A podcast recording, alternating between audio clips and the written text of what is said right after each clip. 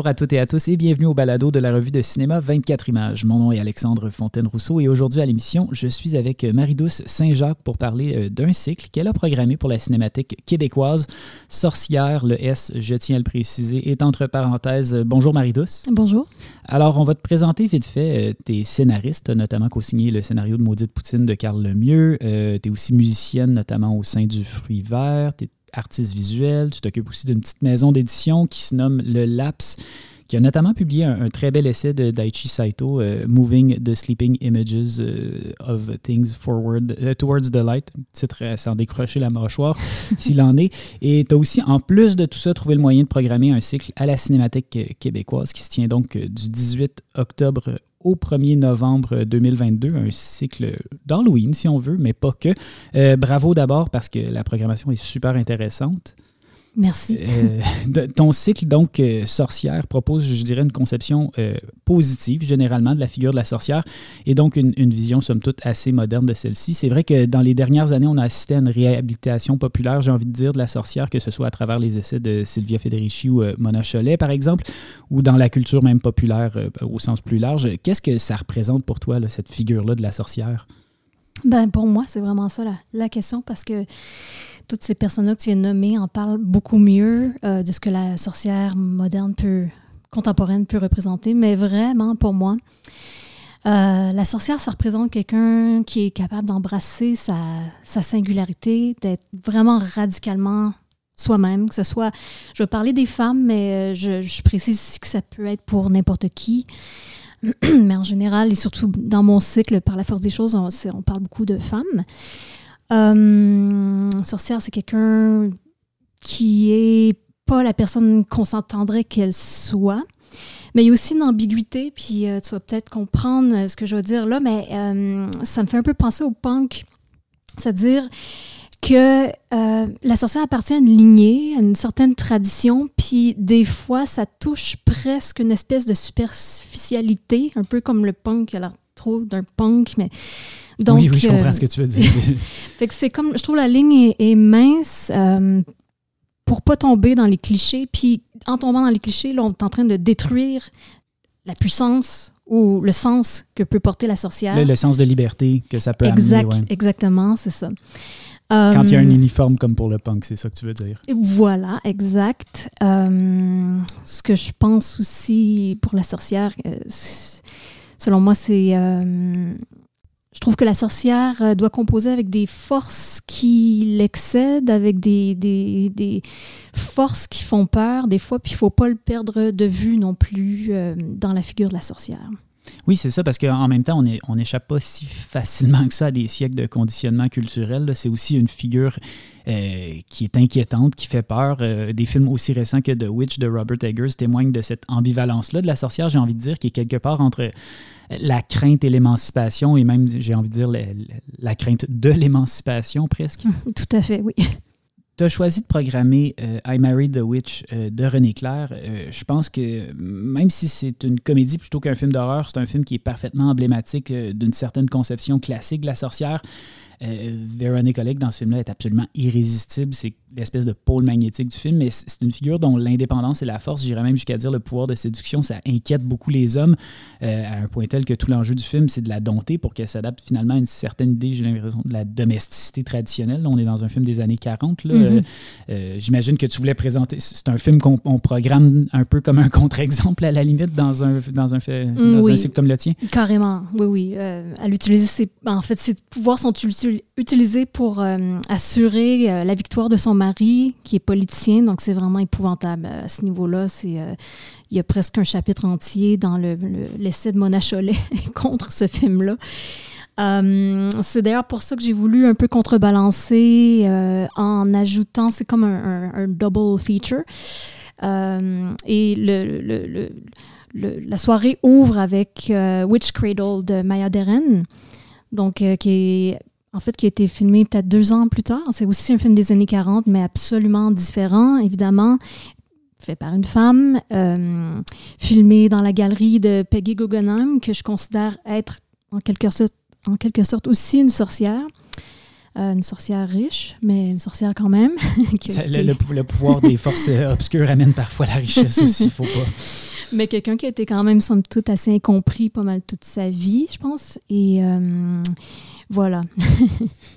Euh, mais c'est ça, puis ça reste un film, qui, je veux dire, pour revenir à I Married the Witch, je trouve que c'est un film qui est, plein de beaux moments de cinéma. Il ne faut pas non plus les ignorer. C'est plein d'inventivité au niveau de la mise en scène. Là, je pense à la scène d'ouverture où Jennifer, son père, sont représentés à l'écran par une espèce de petite fumée qui se promène. Là, je me rappelle quand j'ai vu le film pour la première fois, j'ai trouvé ça juste incroyable comme, comme petite joke visuelle ben parfaitement. Oui.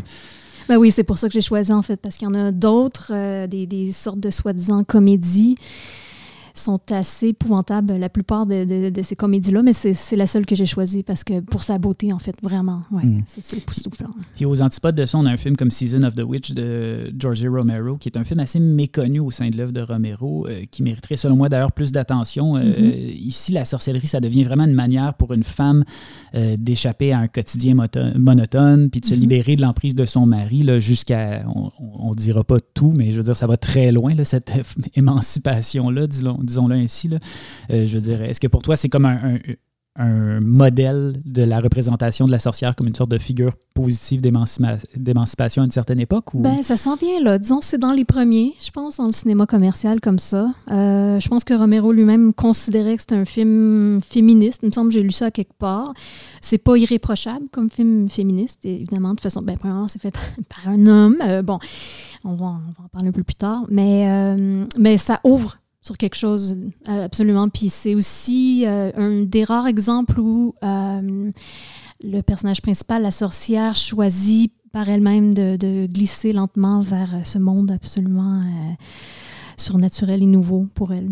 En tout cas, je pense que Romero était quand même à l'avant-garde avec ce film-là. Mhm. Euh, il y, a plusieurs films que j'adore parmi la liste des films que tu as programmés, notamment euh, Vie de Konstantin euh, Yerchov et Yori Kropatchev. D'abord, c'est un chef-d'œuvre de l'histoire du cinéma fantastique soviétique. C'est un des rares films d'horreur qui a été réalisé en URSS. Mhm. Puis c'est inspiré d'une nouvelle de Nikolai Gogol. J'adore l'atmosphère de ce film-là, mais aussi l'impression comme totalement dépaysante d'être plongé dans une conception euh, différente de la sorcière, une conception qui c'est un imaginaire plus euh, orthodoxe, catholique mm-hmm. orthodoxe. Euh, j'imagine qu'il y, a des choses à aller tirer de, cette espèce de perspective différente sur le mythe de la sorcière. Oui, oui, exactement. Mais c'est un des films, en fait, que quand j'en parle aux gens, quand je parle de la rétrospective et j'explique sommairement que, bon, c'est un, un prêtre qui passe trois nuits euh, enfermé avec une sorcière qui est morte, mais qui cherche à se revenger. Euh, euh, chaque personne est comme, oh là, ok, je vais être là, je vais être là. C'est, déjà, l'histoire est tellement intéressante. La sorcière a des, des, des, complices qui, là, sont vraiment dans, un autre, dans une autre sphère de la magie, effectivement, qu'on voit qu'on voit pas ailleurs. Dans, ça, vaut aussi la peine de dire qu'elle surfe sur un cercueil à un moment ben, donné. si vous n'êtes pas encore convaincu d'aller voir Vie, euh, je veux dire, c'est mon argument, c'est mon dernier argument. Euh, un autre film qui se retrouve dans la sélection, c'est La Belle Donade de la Tristesse, qui est un autre film vraiment superbe, qui est aussi pétri de contradictions, qui regorge d'images vraiment sincèrement horribles, qui passe d'une mm. certaine façon à cause de l'immense beauté du dessin. Euh, tu l'as un peu mentionné tout à l'heure en parlant de Season of the Witch, l'initiation à la sorcellerie en général, c'est plus quelque chose euh, qui, est forcé euh, dans les films. J'ai l'impression que c'est associé à une expérience traumatique en général. Oui, absolument. Euh, moi, je vois ça un peu comme une sorte de coming of age, mais, mais c'est ça, traumatisant, ou entre guillemets coming of age, ou sinon le devenir sorcière, que j'appelle. C'est, en fait, c'est vraiment une histoire d'isolement qui peut des fois devenir une histoire d'émancipation si on est chanceux, mais ça arrive pas souvent, ça arrive pas vraiment dans ce film-là. C'est souvent des histoires assez tristes. Et même dans les, la facette plus positive du cycle, ou par exemple dans les, documentaires, euh, il y a le film d'Anaïs Barbeau, euh, La Valette, que j'adore, euh, Sorcière comme les autres. Et même, je remarquais ça en fait en pensant à mon histoire de devenir sorcière, mais il y a un duo mère-fille dans ce petit documentaire-là. Et la, jeune, l'ado, au moment où ça a été filmé, a dit à quel point c'était difficile euh, pour elle d'avoir une mère qui, était considérée comme une sorcière. Puis elle a dit que dire sorcière, c'est une autre façon de dire excentrique. Dans le fond, ça nous protège, mais ça nous isole. Pour en revenir euh, à, La Belladonna de la tristesse, puis peut-être une considération plus générale, mais le film est, inspiré directement d'un essai de Jules Michelet qui s'intitule La sorcière, mm-hmm. qui, est, très étrange. Je, l'ai lu il n'y a pas si longtemps que ça. C'est vraiment, c'est ponctué d'intuition quand même brillante et, disons, progressiste, entre guillemets, pour son époque. mais ça reste que c'est ancré dans une espèce de fascination très masculine envers la figure de la sorcière. ça reste d'ailleurs inévitable. La plupart des films que tu as programmés ont été réalisés, histoire du cinéma oblige, j'ai envie de dire, par des hommes, puis ils trahissent parfois cette espèce de double jeu-là, quelque part entre l'émancipation et l'objectification. Oui, absolument. Sur, ben, tous les vieux films, évidemment.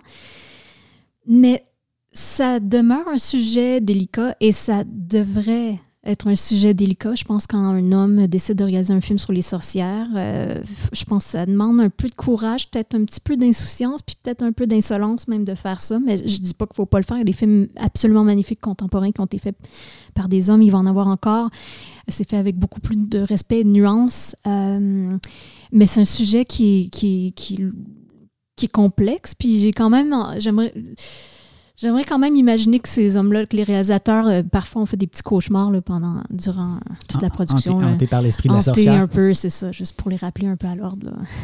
Euh, parmi euh, les, films de ton cycle, il y en a quand même qui ont été réalisés par des femmes, là, ça vaut la mm-hmm. peine de le mentionner. Il y en, a, il y en a un que je, je, ne connais que de réputation, mais qui a toujours attiré ma curiosité. C'est un film de 1990 intitulé The Juniper Tree. C'est réalisé par Niechka Keen. ça met en scène une, une très jeune Björk quand même. Peux-tu nous en parler un peu plus de ce film-là? Oui, euh, ça c'est un film que je considère réellement magique au sens que c'est une anomalie. C'est un film de ouais, 89, euh, c'est écrit 90-89. Euh, Nichka Keen, il n'y a pas grand-chose qu'on sait sur elle, à part que de, de l'extérieur, elle me semblait être une sorte de polymathe. Elle est décédée très jeune, ben, dans la cinquantaine. Euh, c'est quelqu'un qui étudiait la langue islandaise ancienne et je, de fil en aiguille, euh, s'est ramassé à faire un film en Islande avec Björk. C'est un mélange vraiment magnifique, un ovni un peu entre euh, du Bresson, Bergman, Cocteau, soundtrack aussi super bon en passant.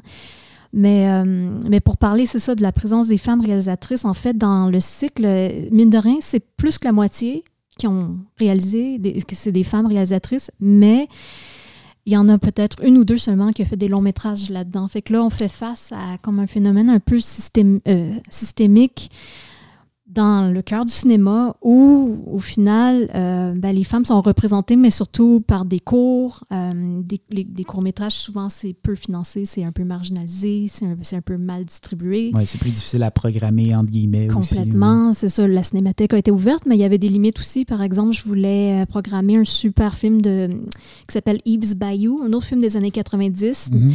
de Cassie Lemons, que j'adore, en fait. C'est un de mes films préférés de, du genre. puis c'était tout simplement pas possible. C'est ça, pour des questions juste de difficulté à, à, programmer. Euh, donc, euh, parmi les courts-métrages, euh, j'imagine qu'il y en a quelques-uns dont tu pourrais nous parler quand même de ces courts-métrages qui ont été réalisés par des femmes qui sont dans ta sélection. Oui, absolument. Il y a, entre autres, je suis tombée par terre quand j'ai découvert la, le film Transformation de Barbara Ischert. Euh, oui, c'est une perle rare. le film que tu veux retrouver dans des voûtes, et ça, ce film-là existe euh, avec encore une fois une bande sonore. Bon, j'en parle, on aime les deux, la musique, on aime les bandes sonores. Donc, magnifique bande sonore de Julia Haynes. C'est.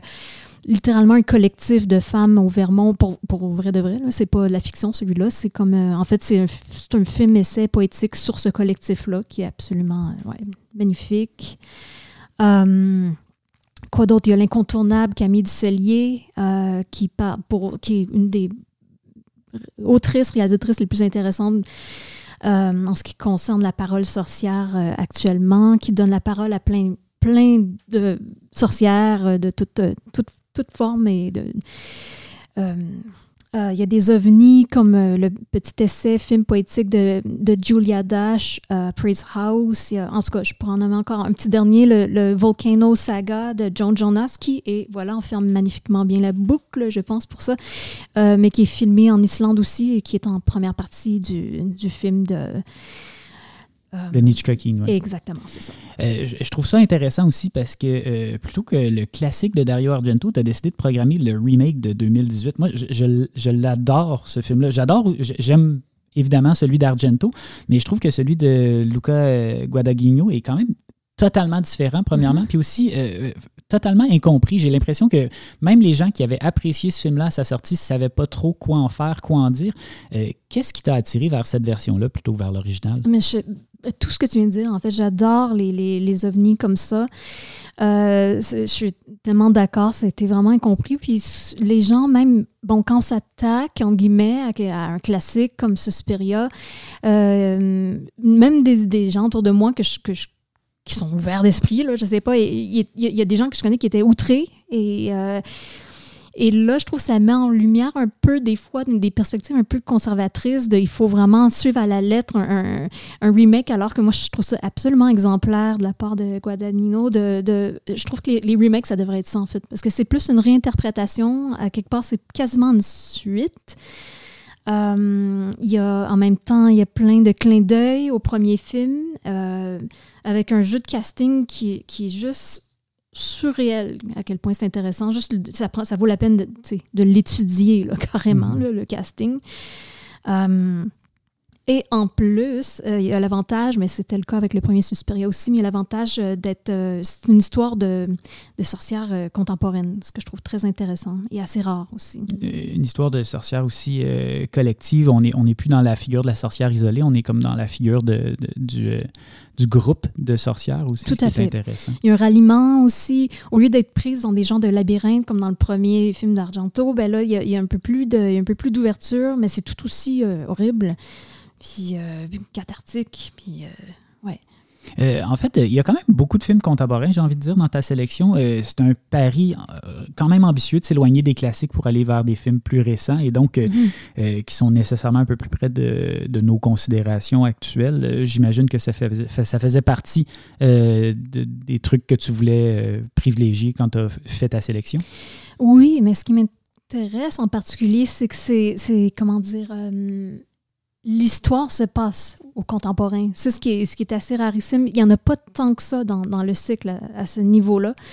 Euh, je pense qu'il y en a juste quatre euh, qui se passent maintenant. Parce que la plupart des films de sorcières, même les contemporains, ben, se passent dans un contexte médiéval ou, euh, autre, ancien.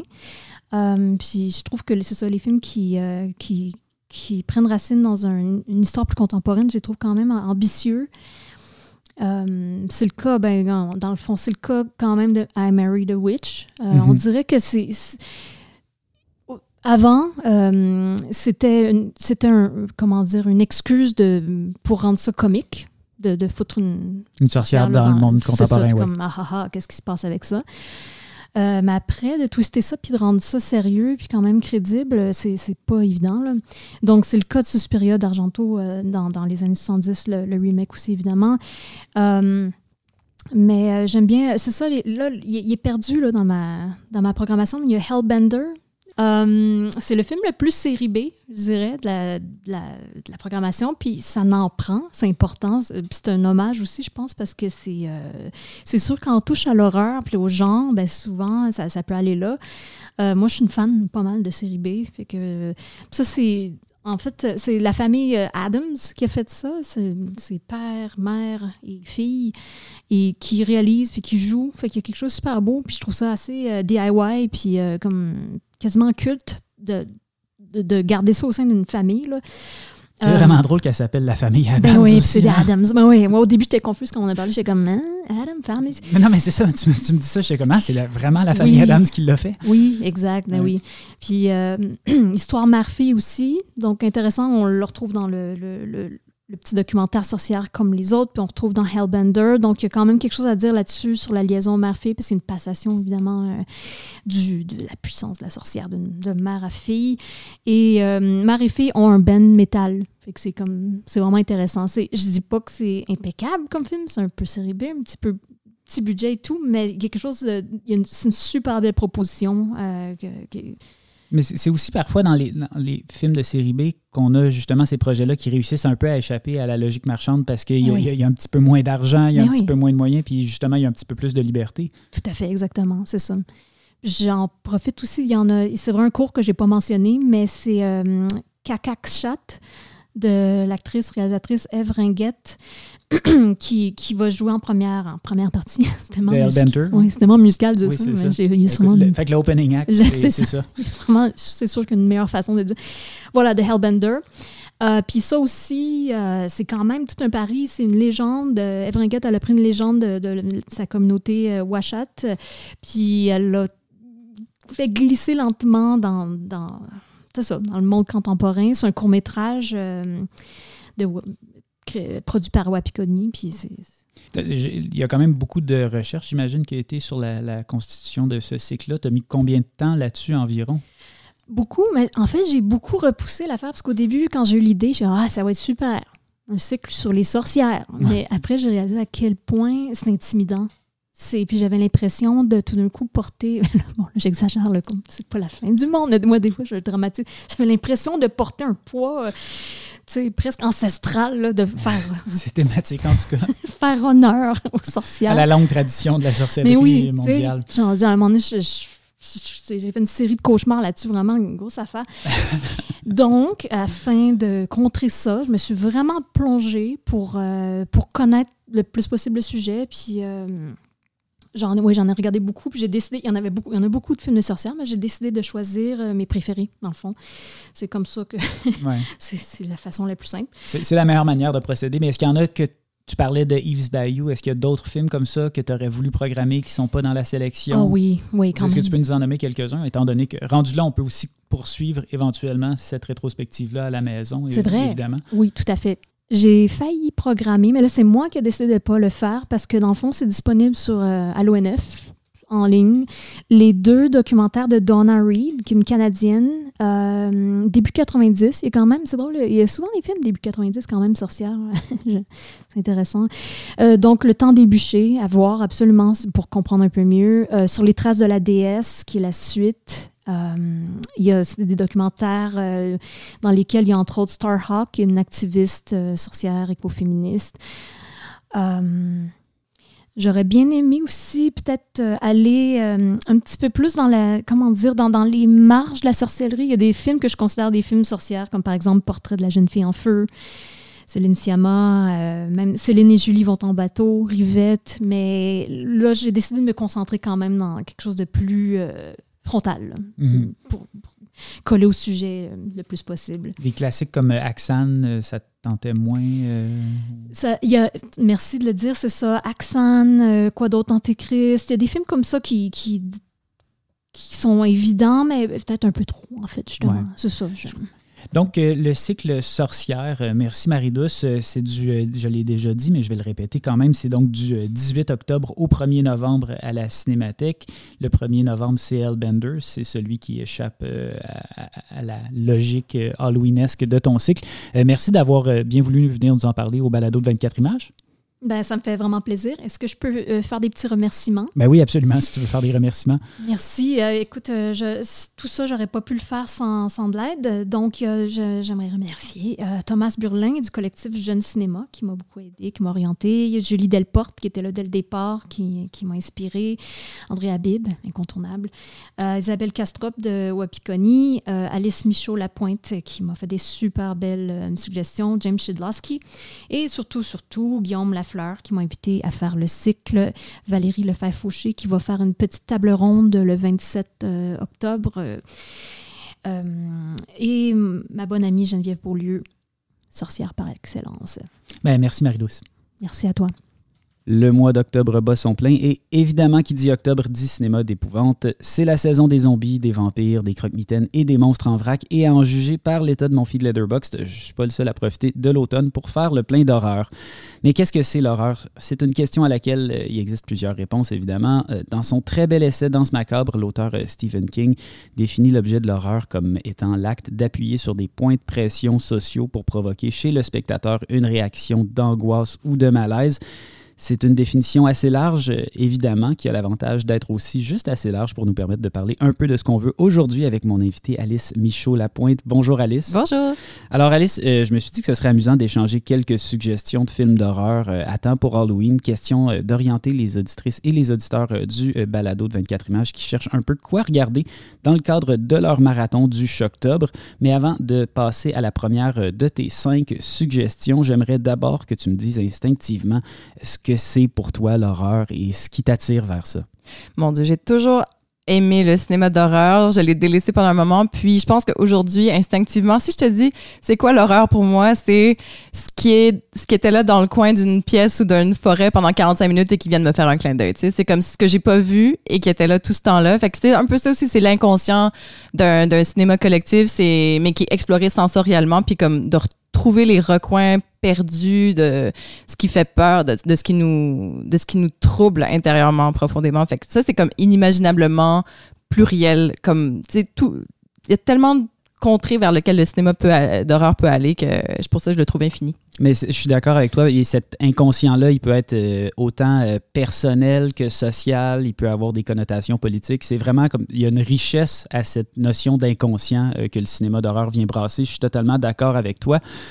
On va passer, on a chacun cinq suggestions. On va passer à ta première, donc Aterados de Demian Rugna. Demian Rugna, donc oui, Aterados, film de 2017 c'est un film plutôt comme justement paranormal, je dirais celui-là. Et puis, bon, pour faire un petit résumé, des événements étranges se produisent dans un quartier de Buenos Aires.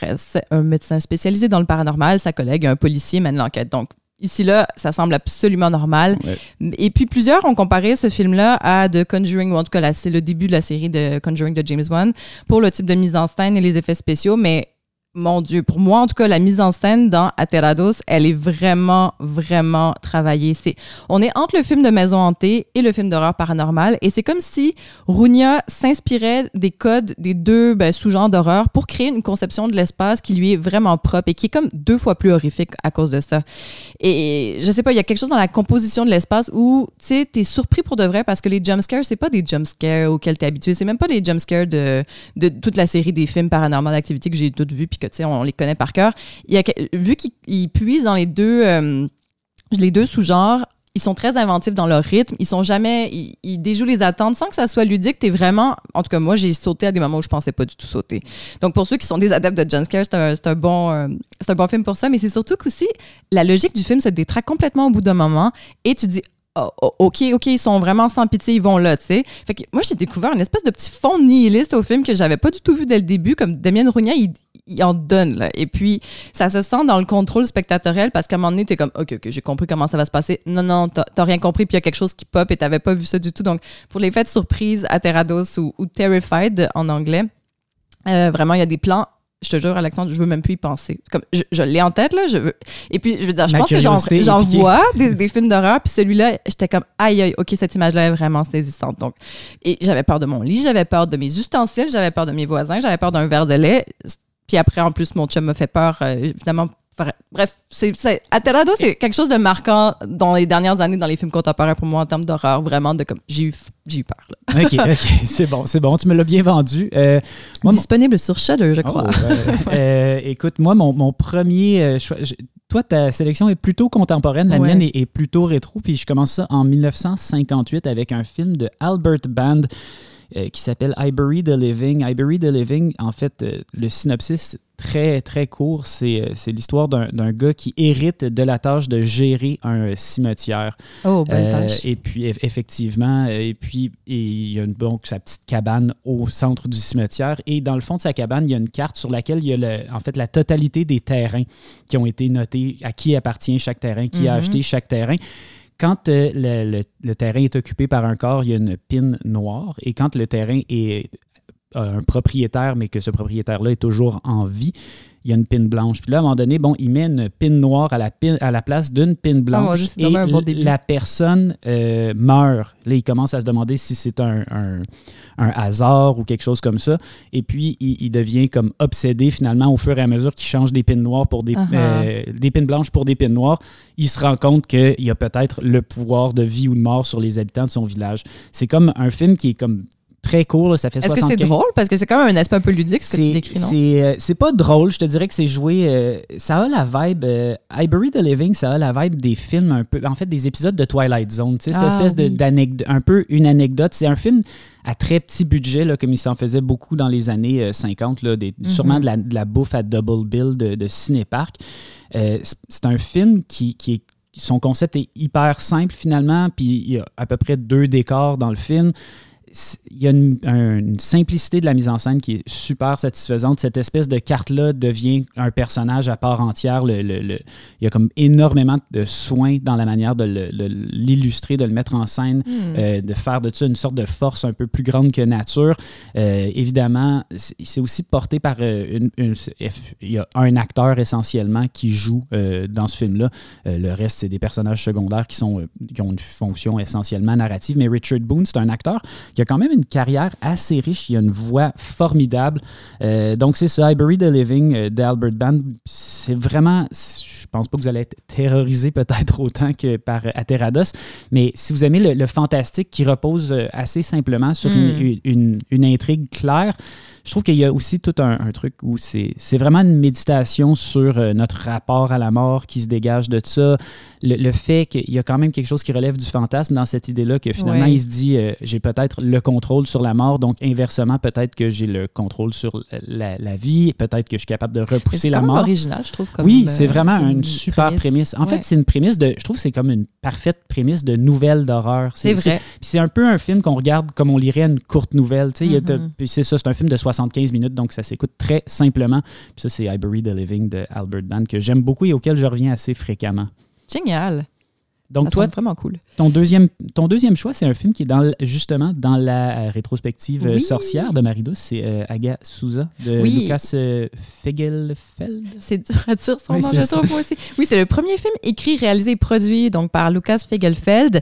Et ça se passe dans un petit village isolé dans les Alpes au 15e siècle. Déjà là, moi, c'était un pitch avant. Je suis comme, OK, je veux voir ça. Mais ça se passe donc ça, dans les Alpes en Autriche. On suit Albrune, si je dis bien son nom, une gardienne de chèvre qui est ben, harcelée, rejetée par ses concitoyens, qui tente de créer un lien au bout d'un moment avec un villageois. Mais au départ, on la voit avec sa mère, qui est elle aussi rejetée. Une scène assez prenante, justement, avec euh, au début des hommes qui arrivent avec eux-mêmes des peaux de chèvre et des cornes de chèvre et qui veulent les brûler. Donc, on comprend assez vite que Albrune et sa mère sont considérées comme des sorcières. Et la mère d'Albrune tombe malade et euh, c'est ça, le un médecin, une religieuse viennent la voir et lui découvre des excroissances bulbeuses sous l'aisselle la, scène est frappante aussi. Puis on peut deviner qu'Albrun sera plutôt seul après, à partir de là. Et l'histoire qu'on suit se déroule vraiment 15 ans plus tard. Le film est divisé en quatre parties. On a les ombres, la corne, le sang et le feu. Et je veux vraiment pas trop en dire parce que c'est vraiment un film digne donc des traditions de folk horror, sorcellerie atmosphérique à son meilleur, je trouve, dans la digne tradition euh, de, de The Witch de Robert Eggers. On l'a beaucoup comparé à ça, à Gasusa, mais franchement, pour moi, il est quasiment tout aussi bon. Euh, la, la direction photo est incroyable pour un premier film. Euh, c'est vraiment un film à voir au cinéma euh, à tous égards. Puis c'est une réflexion à la fois sournoise et méditative sur la, percussion, la persécution des femmes à l'époque médiévale et qui passe par euh, la maîtrise du rythme, de traverser des montagnes isolées, de la forêt. Et il y travail sur le son incroyable dans ce film-là. Le son qui est bourdonnant, puis j'ai l'impression que le son bourdonnant qui est là, avec comme aussi des gros corps tout le temps, ça, ça illustre les moments de brouillage et de bascule que vit Aubrun parce qu'elle tombe peu à peu, est-ce qu'on c'est des hallucinations, est-ce que c'est de la folie, mais il y a beaucoup ce jeu donc entre réalité et ben, pas fiction, mais perception de la folie euh, qui arrive chez le personnage et qu'on comprend aussi, on, on, est avec elle dans ce, grand bascule de, qui est comme sorcellerie, folie, hallucination, c'est tout un mélange. Et beaucoup, beaucoup d'images fortes, donc dans Agasusa, outre la direction photo, comme je disais, comme des fois des paysages qui sont filmés un peu dans la tradition des maîtres autrichiens comme Bruegel, euh, une manière de filmer l'iconographie qu'on connaît de la sorcellerie qui est très, très belle dans beaucoup de clair-obscur avec comme des crânes, des couleuvres, des chèvres, des, des visages émaciés en clair-obscur avec des, des plans. Euh, une liste de, toutes mes choses préférées. ah oui, non, non, mais visuellement, c'est très impressionnant comme film. Puis avec euh, un degré d'inconnu aussi parce que Agasusa, on ne sait pas nécessairement où ça va aller vu que c'est aussi très atmosphérique, c'est très lent. Euh, mais c'est ça, merveilleuse nouvelle. Ce film-là fait partie du cycle et donc je vous recommande vraiment chaudement. C'est un film à voir en salle. Je pense que c'est ça, il passe le 27 octobre à la Cinémathèque. Oui, oui, oui. Vraiment. Donc ça, c'est Agasusa. Tu m'avais déjà eu à euh, Folk Horror. Et à Autriche, dans les Alpes, avec des En chèvres. plus, c'est ça, c'est le rêve. Euh, mon deuxième choix, c'est un film euh, japonais qui s'appelle The Snake Girl and the Silver-Haired Witch. Euh, c'est un film de Noriaki Iwasa qui est sorti en 1968. Euh, c'est produit par la DI et en fait, Noriaki Iwasa, c'est probablement pas un nom que les gens euh, connaissent tant que ça, mais c'est lui qui a réalisé euh, tous les films, ou en- la plupart des films de la série des Gamera. La, la Gamera, oui. en fait, qui est le- le- l'équivalent que la DAI avait de Godzilla. Donc, euh, au lieu d'être un, un- un gros lézard, c'est une grosse tortue. Aussi, Gamera, c'est assez important par rapport à euh, Snake Girl and the Silver-Haired Witch. Ce qui caractérise Gamera, c'est que c'est l'ami des enfants. C'est comme le protecteur des enfants. Et, au début, c'est un monstre un peu mystérieux. Puis finalement, plus ça s'avance, plus pour une raison qui n'est pas nécessairement si bien expliquée que ça, Gamera devient vraiment comme le protecteur des enfants de la Terre.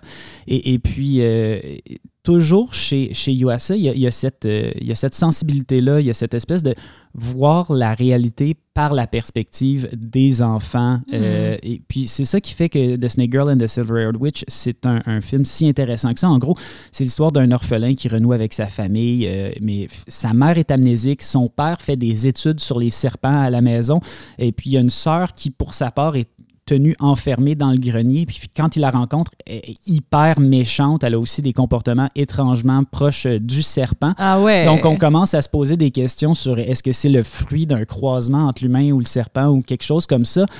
Et puis, ben, c'est ça. euh, c'est une adaptation de Kazuo Umezu, qui est comme un- une légende de la bande dessinée euh, d'horreur au Japon. Euh, et puis, on sent dans le travail du cadrage cette influence de la bande dessinée-là. C'est aussi une, une super belle adaptation de l'imaginaire de Kazuo Umezu, qui lui aussi est quelqu'un qui s'intéresse à la, la perspective de l'enfant sur l'horreur. C'est beaucoup des craintes d'enfants qui, qui sont au cœur de l'œuvre de Umezu. Euh, une de un de ses films les plus connus, euh, enfin, un de, ses, un de ses livres les plus connus, c'est une série qui s'appelle euh, L'école emportée. Puis c'est une histoire, l'histoire d'un- enfant. il va à l'école un jour, son école est transportée dans une autre dimension. Puis donc, les adultes, les professeurs deviennent méchants. Mm. Euh, il s'ennuie de ses, de ses parents. C'est comme s'il pouvait plus voir ses parents. Donc, il y a tout ce, ce- ce rapport-là entre les enfants et les adultes qui est au centre de l'œuvre de, de l'œuvre de Umezu. Puis ce qui est intéressant, c'est que finalement, tu te rends compte que Yuasa, comme auteur, puis c'est pas quelqu'un qu'on conçoit comme un auteur, il y a aussi cette sensibilité-là. Puis The Snake euh, Girl and the Silver-Haired Witch, c'est vraiment un film. J'ai l'impression que si j'avais été un enfant au Japon en 1968, ça aurait un peu fait le, le même effet que euh, Opération Beurre de sais, Ouais, comme un culte, un mais, classique. Tu sais, un, un film que tu vois quand tu es trop jeune pour le voir, puis c'est un peu. Il y a quand même une sensibilité euh, film familial, Ouais. mais de temps en temps, ça devient vraiment trop intense, puis vraiment trop angoissant, puis t'es comme. Les images sont passe, ouais? terribles. Puis c'est justement ça, c'est cette espèce de familiarité-là de l'enfance qui, qui est subitement pervertie par l'horreur, qui fonctionne vraiment bien.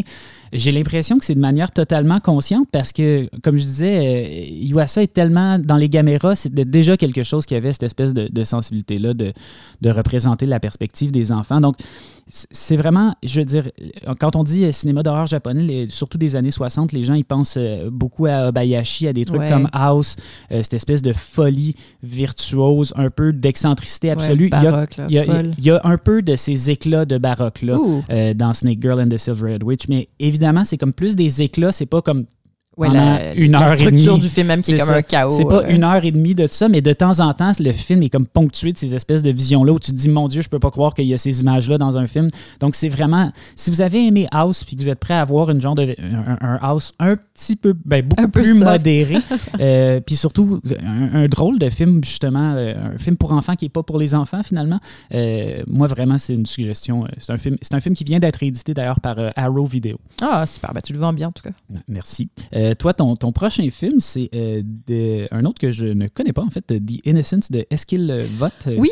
C'est tout récent, ça. Oui, il était au 2021, cinéma l'an dernier. Euh, c'est ça, Eskil Vogt, réalisateur norvégien, qui est plus connu comme euh, co-scénariste de Joachim Trier, donc travaillé notamment sur Julien en 12 chapitres et Oslo 31 août. hein. Donc, je, je vois, je donc vois. c'est ça, le plus connu sur ce plan international-là, mais moins connu sur le plan de la réalisation. Il avait fait, je pense, un autre, euh, un autre film avant Les Innocents, puis c'est tout. C'est son deuxième long métrage. Alors, Les Innocents, c'est un thriller supernaturel on peut aussi dire que c'est un drame fantastique, c'est selon. Mais euh, donc, on a des enfants pendant un été mort en juillet dans un genre, quartier HLM, mais pas non plus pauvre complètement, mais juste emmerdant un peu. Et des enfants se découvrent des pouvoirs surnaturels et vont ultimement en abuser. Alors, on suit surtout la petite Ida, donc blonde, euh, parfaite, on dirait qu'elle sort de Children of the Dam, là, tu sais. Mais après un déménagement et euh, qui est pleine de ressentiments parce que ben, ses parents l'aiment, ses parents ont l'air comme à peu près parfaits, mais vu que sa sœur est autiste et plus vieille, autiste aussi, ses parents s'occupent énormément plus de sa sœur que d'elle. Et le premier plan, c'est euh, justement, on est dans la voiture avec la famille et on voit Ida en train de juste pincer violemment euh, sa sœur qui peut pas réagir nécessairement parce qu'elle est autiste quand même euh, assez sévèrement. Et là, donc Ida arrive, elle sait pas trop où se placer, puis elle rencontre des enfants dans le quartier, dont Ben, qui a des penchants un petit peu sadiques, mais elle est comme un petit peu fascinée par le fait qu'il fait juste des petits méfaits ici et là.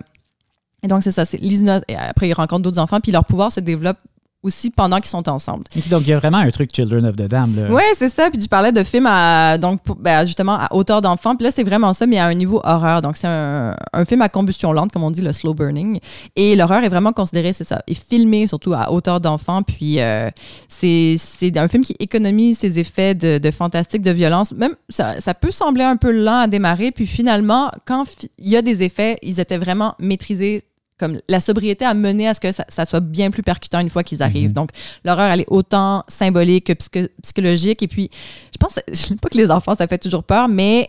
Euh, mais les enfants, ça fait toujours peur. c'est ça. Est-ce qu'ils évoquent les films avec une espèce de retrait qui fait que leur espèce de petite banalité du mal, euh, elle est créée aussi par l'aveuglement semi-volontaire des parents. Et ce qui réussit le mieux vraiment, c'est à filmer leur visage, je trouve, parce que les expressions des enfants sont des fois hyper malicieuses. Des fois, tu as l'impression qu'ils vont faire un sourire puis ils deviennent vraiment graves.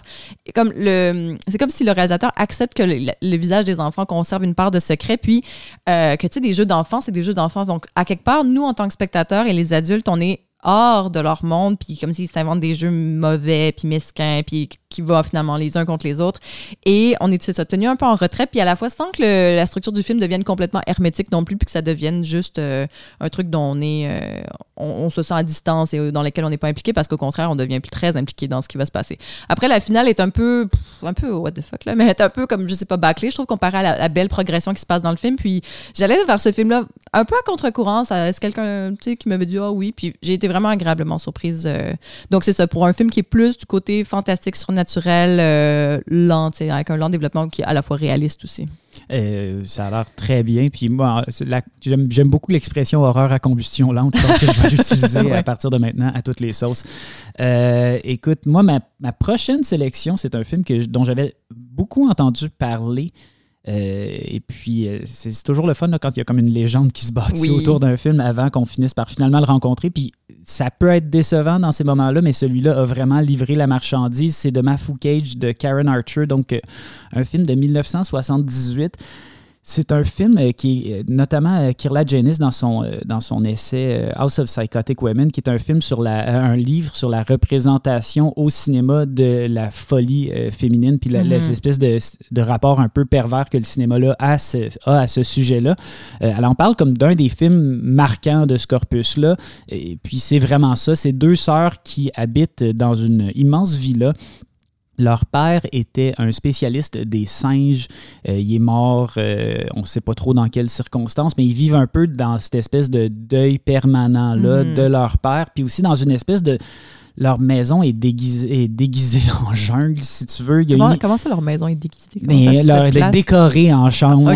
Ah il, y a de la, il y a comme une cage dans le salon euh, dans laquelle euh, il y a euh, des singes. Ils mettent des singes, puis pour l'étude des singes, il y avait cette cage-là. Donc, des vrais singes. Des vrais singes. Euh, donc, ils cohabitent avec des singes. Et il y a une des deux sœurs, donc, qui est une, euh, une, astronome, euh, qui, qui, a une vie avec un rapport au monde extérieur, si tu veux, et l'autre qui vit complètement renfermée dans cette maison mhm. qui a l'air d'une jungle et puis qui parle à des chimpanzés, qui les étudie et qui, de temps en temps, ça lui arrive de tuer les singes parce qu'elle est un peu cinglée quand même. Et puis, c'est un film, au bout de cinq minutes, tu te dis, OK, je suis devant une œuvre dont le climat est malsain de A à Z. c'est des, la, la, violence faite aux animaux, c'est, ça, ça, peut être un genre de trigger terrible aussi, là, mais il y a ça, il y a ce drôle de rapport-là au passé colonial, à l'espèce de l'étude, de la, science comme manière de réduire euh, l'autre à l'état d'objet. Euh, il y a tellement de sujets, puis c'est ça, au, cœur de ça, il y a aussi cette relation-là entre les deux sœurs. Et puis, c'est Karen Archer, c'est pas une réalisatrice qui a fait euh, beaucoup de choses. Non, ça, j'allais dire, est-ce qu'on la connaît -tu Elle a fait énormément de télévision. C'est quelqu'un qui, après avoir fait Mafu Cage, a gagné beaucoup de prix en télé, en fait. C'est considéré une grande réalisatrice de télévision, mais j'imagine qu'en tant que femme, elle n'a pas réussi à, se faire une place dans l'industrie euh, du cinéma, puis elle s'est tournée éventuellement vers la télévision où elle a été capable un peu plus de faire ce qu'elle voulait. Mais, mais c'est aussi, j'imagine que euh, quand ta carte de visite, c'est un film aussi cinglé que Ma Cage, j'espère que les gens soient comme, eh là là, c'est comme. Mais, mais je veux pas trop en dire sur le film. C'est leur perte. Mais c'est vraiment un objet complètement unique. Vraiment, quand on parle d'un film qui est dérangeant, je trouve que celui-là l'est vraiment. Il reste beaucoup en tête. Totalement. C'est obsédant. Euh, il y a comme un truc très. C'est comme un rite tout le long du film. Il n'y a, pas de temps. De la, progression narrative est relativement fragmentaire, mais euh, Carol Kane, qui joue donc la sœur qui, qui, parle aux singes puis qui est plus obsédée par les singes, elle a un jeu très, très physique, un peu euh, à, mi-chemin entre une sorte de fausse naïveté qui se transforme rapidement en cruauté. Hmm. Euh, elle danse. Il y a des longues séquences où finalement elle, danse plus qu'elle joue d'autres choses. C'est un film un peu rituel. C'est vraiment un film unique. C'est un, un, vrai film d'horreur dans la mesure où c'est vraiment un film qui vient poussé sur plein de boutons. Ouais, plusieurs. Hein. Euh, exact. tous les boutons sont là, tous les boutons sont appuyés avec enthousiasme. puis à la fin du film, tu es comme waouh, ça m'a passé dessus et ça m'a fait. Sans que ça soit non plus justement, euh, ça part dans tous les sens. Non, et c'est extrêmement cohérent quand même parce que justement le pitch est comme son espèce de petit univers contenu. Enfin mhm. bref, vraiment, si vous n'avez pas vu de Mafouquet, je, je, le recommande chaleureusement, mais bon, c'est quand même un drôle d'objet très très angoissant. On aime ça les drôles d'objets. Donc ton prochain euh, film. Mon prochain est... un drôle d'objet aussi. Ah, ben, J'avais hâte d'en parler. Excellent. oui, c'est Possum de Matthew Holness, un film de 2018. My, my, my, Possum, c'est un film bizarre. Euh, donc voilà. Moi, ça m'a glacé le sang. Possum, c'est un film comment, comment le décrire, qui donne envie de se laver juste après. Ah oui, je, je, je les connais. Je les tu connais, connais ces films-là? C'est difficile à décrire, mais c'est un film qui a quelque chose de sale, comme si l'atmosphère était suintante, te collait à la peau. Je dirais que s'il y avait un sous-genre à créer pour ce film, c'est insalubre. Oh, j'aime ça. Une, nouvelle étiquette. Mais voilà, ça parle de Philippe, un marionnettiste déjà. Moi, les marionnettes, c'est ça, c'est freak out de tout de suite, Mais qui est joué par l'excellent Sean Harris, qu'on se rappelle pour beaucoup de films, que ce soit au tout début de sa carrière comme 24 euh, Hour Party People ou, euh, ou plus récemment Macbeth de Justin Kurzel, de Green Knight, de David Lowery. Mais son visage nous est très familier. Et il n'a jamais été aussi gris, aussi détruit, aussi ravagé par la souffrance que dans ce film-là. Et Philippe est forcé de revenir à sa maison d'enfance après avoir été disgracié après son dernier spectacle dans lequel il a montré une marionnette qui a terrorisé des enfants. Donc, cette marionnette-là s'appelle Possum. Le, le, mot marionnette est même pas adapté. C'est une espèce de création mi-araignée, mi-tête de squelette qui ressemble à sa propre face aussi. En tout cas, la marionnette a un genre de visage humain, moitié c'est ça squelette, moitié face humaine. Et elle est d'une creepiness. Là, je vous, pour tous ceux qui sont arachnophobes, je vous promets, ce film-là, c'est pas pour vous. Je suis désolée. Donc, c'est un film qui a une atmosphère très, très bien travaillée. L'atmosphère, pareil comme Agasouza, c'est la base du film. Elle est directement inspirée de l'horreur britannique des années 70. Tout est filmé donc en ton de gris, terreux, euh, comme si on était dans le brouillard, euh, ben, le brouillard britannique qu'on connaît un peu, mais de la campagne en plus, donc ça fait encore plus peur. Et Matthew Holness s'inspire bien sûr de certains plans de The Wicker Man mais aussi beaucoup de, Babadook de Jennifer Kent pour tout ce qui est l'aspect psychologique. Et il y a aussi pour la marionnette le côté Spider de Cronenberg. Donc, c'est trois grandes inspirations, je dirais, pour ce film-là. Et euh, puis c'est ça, l'univers claustrophobant de Spider, je pense qu'on le retrouve aussi un peu dans le film. Mais c'est pas un film parfait. Il y a quelque chose dans euh, la sauce est un peu étirée. Euh, ça devient même un petit peu intenable. Je sais pas si ça fait partie de l'horreur que ça a été étiré pour que ça soit encore plus difficile à regarder. Puis le scénario, il plane un petit peu. Mais je sais pas pour toi, mais moi, parfois, les films juste un peu low budget, là, qui sont comme qui ont rien à voir avec une horreur léchée comme euh, justement ce qu'on parle dans le elevated horror. Moi les, films texturés sales, en plus le filmé en 35 mm avec un look gloomy, terreux, ça me fait flipper pour de vrai. Donc moi, je, me sentais crasseuse après. Il fallait que je, je, pense à autre chose. Un bain, avec, un un peu bain avec comme- de la laine d'acier. Ah non, non, je m'en souviens. L'atmosphère te colle à la peau de ce film-là. Donc ça, c'était Possum de Matthew Holness. Mais euh, je, je suis d'accord avec toi, l'espèce de côté un peu cheap, ça peut très bien fonctionner. Puis c'est ouais. comme c'est l'en- c'est l'endroit où le cinéma devient moins safe aussi. Exactement, c'est comme un degré d'inconnu que- auquel tu t'attends pas quand tu vois quelque chose que juste c'est texturé dégueu, tu sais.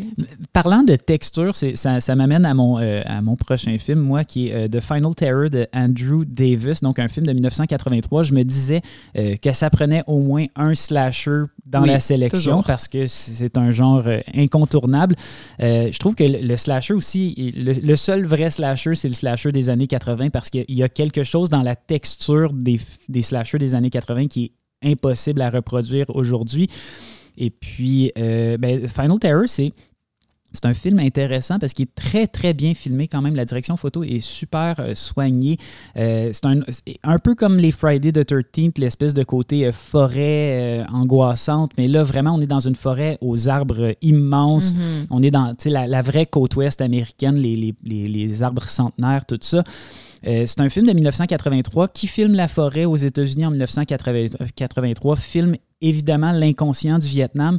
Euh, c'est un slasher qui rappelle un peu par ses dispositifs, en fait, qui, qui précède un peu puis qui, qui annonce euh, le, le- le prédateur de, Ah de John McTiernan. Un peu, il y a un peu cette espèce survival horror-là.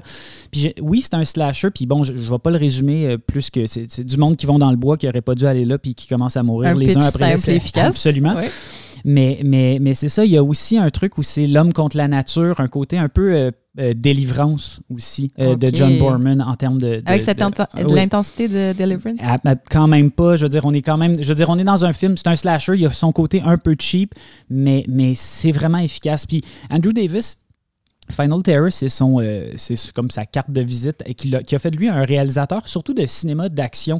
Euh, il a notamment réalisé euh, The Fugitive avec Harrison Ford dans les années 90. Il a aussi fait Under Siege et Above the Law avec ça, c'est des films avec Steven Seagal pour te donner une idée, mais c'est comme les probablement les meilleurs films mettant en vedette Steven Seagal. Et il a aussi réalisé Code of Silence, qui est un, un- un des plus gros succès de la carrière de Chuck Norris. Puis c'est un des rares films où quelqu'un réussit, réussit à mettre en scène Chuck Norris d'une manière où il a presque l'air d'un comédien fonctionnel. Puis je pense que c'est. En tout cas, c'est un, un- mais c'est ça, c'est un réalisateur qui a vraiment cette espèce de sens de l'action-là. Euh, puis, ben, c'est ça, la, la- la texture euh, forêt, grisâtre, euh, étouffante, ça marche super bien dans The Final Terror. Si, au lieu de regarder pour la énième fois un Friday the 13th en vous disant finalement c'est pas si bon que ça, ouais, c'est la même chose un euh, peu. Donnez-vous une chance, allez écouter Final Terror, puis vous allez avoir comme une, une- une surprise agréable du côté du slasher. C'était donc The Final Terror. Toi, ton prochain film, c'est un film que j'adore, c'est euh, The Invitation de Karen Kusama. Ah, c'est cool que tu l'adores. Ben, j'aime beaucoup Karen Kusama qui a une carrière, ma foi, très euh, éclectique, euh, tu sais, qui a, qui a eu des, des- des gros comme bids, malheureusement, avec euh, Aeon Flux. Ouais, Aeon Flux je pense que Jennifer's jambes. Body, qui est un film que Mm. j'aime, mais qui avait fait euh, là, 16, tu sais, ça a coûté 16 millions, elle a fait 16 Ouais. millions, c'était ça. mais, mais- qui est un autre très bon film d'ailleurs, Jennifer's Body. Moi, oui, je mais il, il est mal aimé par Oui, plusieurs. je sais, euh, mais... moi, je sais, moi aussi, j'aime Karen Kusama. Puis j'avais adoré The Invitation, que je ne l'ai pas vu récemment, mais que j'avais vu en 2015, parce que je me disais, qu'est-ce que c'est un bon thriller, franchement? C'est, je pense, celui qui m'a le plus marqué des, dans les dernières années. Puis bon, le concept est simple, hein.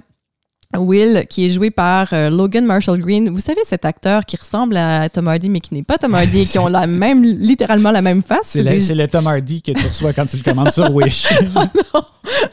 Donc, Will, Logan Marshall Green, sera à un dîner d'amis avec sa compagne Kira. Mais il va donc chez son ex-femme Eden à Hollywood Hills. Donc, on a vraiment cette, cette image hein, des maisons mid-century, là, parfaitement belles, toutes carrées là, de Hollywood Hills. Et l'ancien couple a divorcé, on le comprend avec des flashbacks, parce que leur jeune fils, Euh, est décédé. Donc là, ça fait deux ans qu'ils se sont pas vus, ils se revoient tous. Quoi de mieux pour se revoir avec son ex qu'un souper d'amis avec plein de gens aussi qui ont tous leurs propres problèmes? Et là, ce souper-là est censé être un petit peu tu- le souper de la guérison Ah pour tout le monde. terrible, Et là, on se dit, est-ce que ça va se passer comme ça? Hmm, vraiment pas. Donc, moi, je, je trouvais que le pitch était excellent. J'adore les huis clos de table. C'est, Mhm. Ça se passe pas comme dans Festen non plus.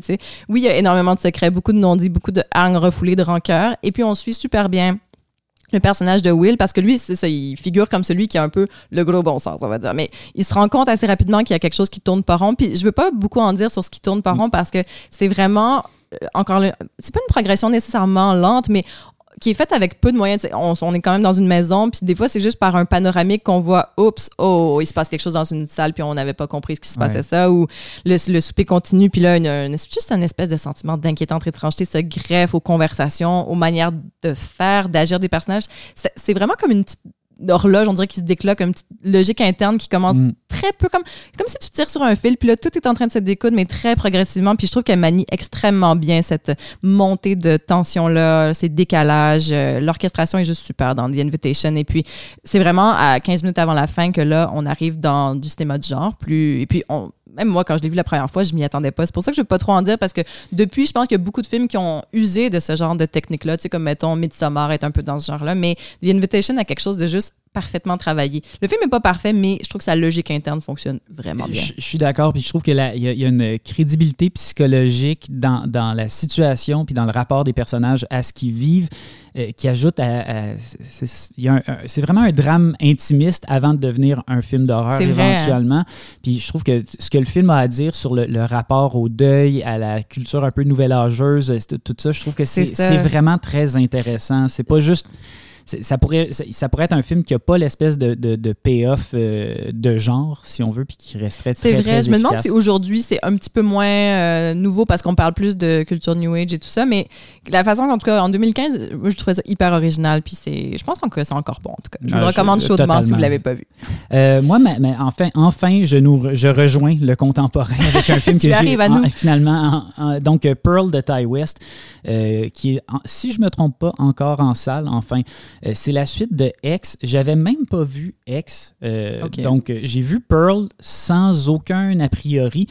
Ty West, c'est un réalisateur que, que j'aime quand même beaucoup. J'avais adoré The Innkeepers et puis House of the Devil. Je trouve que c'est quelqu'un qui est capable de, de, de, faire des petits films d'horreur efficaces. Il a quand même un sens de la mise en scène. Il est capable de, de jouer sur nos, nos, attentes en tant que spectateur. Mm-hmm. Puis justement, arriver avec un punch qui, je trouve que c'est comme des contretemps chez Ty West. Souvent, c'est tu te dis que le, moment où ça va casser, ça va être là, non, non, non. Puis le moment où il met euh, sa rupture un peu euh, choquante, c'est le moment où tu avais comme un peu perdu espoir. Ah ouais. Hein? Je trouve que ça fonctionne toujours très bien. Mais c'est aussi un réalisateur, j'avais. Je, je, trouvais qu'il commençait à tourner un peu en rond. Il avait fait des films que j'avais moins aimés. En tout cas, bref, j'avais un peu perdu intérêt. Puis là, ben, Martin Scorsese m'a dit que Pearl, c'était un film grandiose qu'il fallait que je vois en salle. J'ai dit, OK, Martin, si tu me le dis, je vais y aller. Puis c'est vrai que, premièrement, j'ai envie de dire que c'est c'est un film d'horreur, parce qu'il y a des moments où ça, ça, brise, puis ça va dans une direction complètement euh, terrifiante mais c'est aussi juste un, étrange hommage au cinéma classique, tu sais, à ah Wizard of Oz, à The Red Shoes de Powell et Pressburger. Il y, a plein de ces références classiques-là qui, justement, me donnent l'impression que c'est un film qui a été quasiment fait pour Martin Scorsese. Mais, euh, et puis, c'est un film sur, justement, le rapport à la célébrité, l'envie euh, de devenir une vedette quand tu viens de nulle part. Et puis, ça marche très bien parce que c'est tout de suite on est dans l'espèce de, quelque part entre le cinéma de genre et le, pastiche hollywoodien classique. Il y a, un, c'est baroque au bout. C'est ah hein? Ça ressemble pas du tout au film. C'est autant les films précédents de Ty West avaient comme une genre de simplicité, une efficacité. Là, on est comme dans une espèce de, de surenchère vraiment intéressante, vraiment maîtrisée, vraiment sensible aussi. C'est un film qui est coécrit et coproduit par euh, Mia Gott, qui tient aussi le rôle ah, principal. qu'elle avait coproduit. Coproduit, coécrit. on sent que c'est un film qui lui appartient aussi à elle totalement. Euh, euh, c'est une actrice vraiment qui a un physique vraiment. Moi aussi, j'allais dire ça, que j'aime bien la voir à l'écran, Mia Gott. Mais vraiment, là, c'est du pur Mia Gott. Et, et puis, c'est un, rôle où, justement, son espèce de côté naïf, un peu éternel enfant, euh, switch à la cruauté, à la folie. Euh, il y, a, un, je veux pas trop en dire, mais elle, livre un monologue en plan séquence à la fin du film qui est quand même d'une virtuosité puis d'une richesse hmm. incroyable. La, direction d'acteur est, vraiment impressionnante. Puis aussi, c'est ça, c'est toutes les, ces espèces de références au cinéma euh, hollywoodien classique-là qui nourrissent un climat de malaise, un, climat de... Je trouve que c'est une réflexion sur sur l'imaginaire du cinéma classique qui devient, euh, par la force des choses, un film d'horreur. Puis c'est, je, je m'attendais pas à grand, à grand chose malgré les recommandations de Martin Scorsese. Et puis quand j'ai, vu Pearl, franchement, je, suis tombé en bas de, ma, de mon banc de cinéma. Euh, je pense que c'est un film qui vaut la peine d'être vu en salle aussi. La, Quand même un film ambitieux, j'ai l'impression. Mais vraiment, totalement, tu sais, avec une, justement une texture technicolore classique, euh, des numéros dansés. Je ne l'ai pas ah! dit encore, des numéros dansés. Non, non, non, vraiment, Pearl, c'est. Il y a beaucoup de choses. Il y a vraiment beaucoup de choses. Puis c'est vraiment hyper généreux. Et puis, c'est, euh, ça a été une de mes grandes surprises de l'année 2022, euh, finalement, parce que je ne m'attendais pas tant que ça à, un coup de cœur euh, pour le nouveau Ty West. Et, puis là, ben maintenant, il, faut que je vois X, même si on me dit que c'est un film qui est beaucoup plus conventionnel. Ouais, j'ai pas l'impression qu'il y a toute cette, non, imagination-là à ce point-là dans. C'est ça qui est fantastique. J'ai l'impression que Ty West, il, a pris son petit succès d'horreur un peu plus classique, uh-huh. puis il s'est servi du succès de ce film-là pour faire son film complètement éclaté. Puis ça, juste pour ça, ça vaut la peine d'être encouragé parce que vraiment, je veux dire, moi, j'ai été voir ça au cinéma Banque Scotia, au centre-ville, tu sais. Puis c'est le genre de film que, tu sais, t'es là, t'es comme, c'est un peu étrange qu'il y ait juste des films de super-héros dans ce multiplex-là et cette étrange bébite-là. Donc, euh, juste pour cette espèce de, d'excentricité-là qui réussit à se glisser entre les maillons du filet commercial, je trouve que ça vaut la peine euh, d'être vu Pearl de Ty West. Ah, clairement. Donc, euh, c'était nos, euh, nos, 10 suggestions d'horreur pour l'année 2022. C'était vraiment un exercice super amusant. Oui, moi j'adore toujours parler de cinéma d'horreur. Ben, absolument. Ben, écoute, peut-être qu'on va en faire une tradition au balado de 24 images.